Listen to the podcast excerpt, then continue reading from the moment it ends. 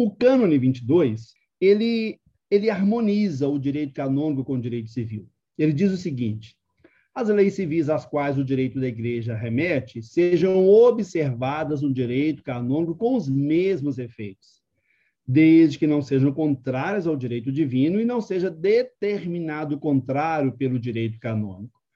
Ou seja, se nós falarmos do casamento religioso e civil, que tem aceitação no, nos âmbitos civis e religioso, nós estamos dizendo que isso não afeta, daí então é aceita essa situação. Por outro lado, se o aborto, por exemplo, vier uma aprovação no Brasil civil, não significa que ele vai ser também acatado no meio da igreja, ou no seio da igreja, porque seria contrário ao direito divino.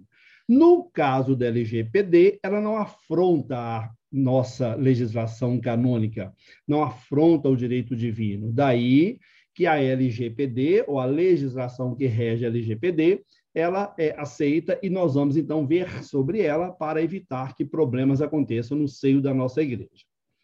O outro cânone 1284, que nós falamos ontem também, eu falei ontem na segunda parte da manhã, que os administradores e também as administradoras devem precaver-se para que da inobservância das leis civis não cause dano algum para a igreja isso significa que, se nós não ficarmos atentos ao que rege a LGPD, nós não estaremos observando esta lei civil, podendo, então, com muita probabilidade, causar um dano para a igreja. Então, essas duas fundamentações canônicas para a gente começar a falar da LGPD. As empresas mais valiosas do mundo, se nós pegarmos 21 com relação a 2020, Amazon, Apple, Google, Microsoft, Tencent e o Facebook. Essas empresas trabalham com o quê?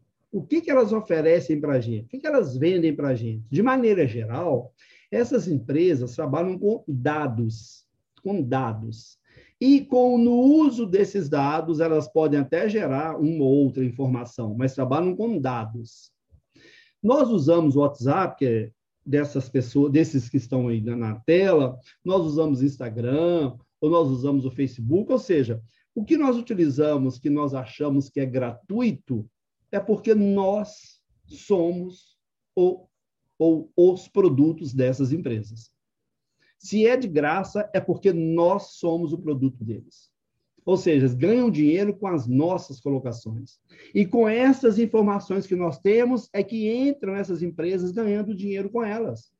Por isso que quando a gente fala alguma coisa, faz uma pesquisa de uma viagem, de uma compra de um sapato, de uma sandália, de um livro, alguma coisa assim, nós começamos a receber depois propagandas sobre aquilo que nós falamos, que, é que nós consultamos.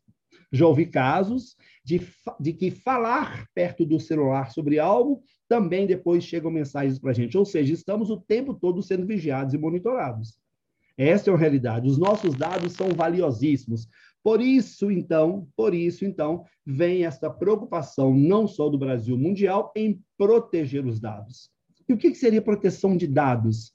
Na verdade, é preservar um direito que todos nós homens e mulheres, temos em não sermos expostos e expostas de forma aleatória e identificável.